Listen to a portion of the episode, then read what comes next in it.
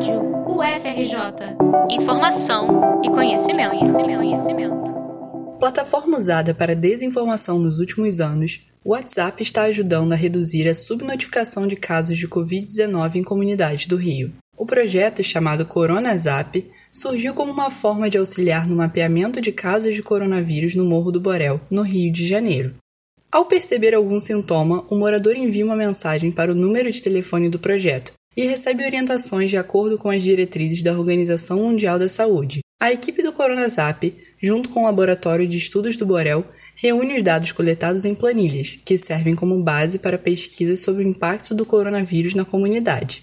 Para o estudante de jornalismo da UFRJ e criador do CoronaZap, Igor Soares, a falta de dados sobre o coronavírus não é o único problema que as favelas cariocas vêm enfrentando durante a pandemia. Na realidade, a gente tem muitas dificuldades, né? E elas foram muito acentuadas dentro desse cenário de coronavírus, de pandemia do Rio de Janeiro, né? As favelas já enfrentavam uma questão de saneamento básico, de água, de acesso pleno à água, de condições é, é, é, financeiras e materiais para enfrentamento de uma pandemia como essa. Então, nessa pandemia, isso, esse cenário se acentuou. Então, os moradores não tinham acesso pleno à água, não tinham condições e produtos de higiene para fazer a barreira sanitária contra o coronavírus. Então, assim, tudo isso se acentuou dentro desse cenário. A docente e pesquisadora do Núcleo de Ação Política da Escola de Serviço Social da UFRJ, Joana Garcia, lembra que a subnotificação dos casos de Covid-19 não é exclusiva das favelas. Segundo ela, há um problema mais amplo associado a uma cultura da desinformação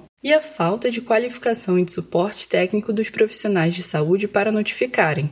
Joana considera, no entanto, que a ausência do poder público agrava a situação nas comunidades. No caso específico das favelas, e aqui talvez eu cometa uma possível injustiça ao generalizar, já que temos diferentes favelas com suportes distintos, a depender do lugar onde elas estão sediadas, a depender da presença maior ou menor das instalações públicas.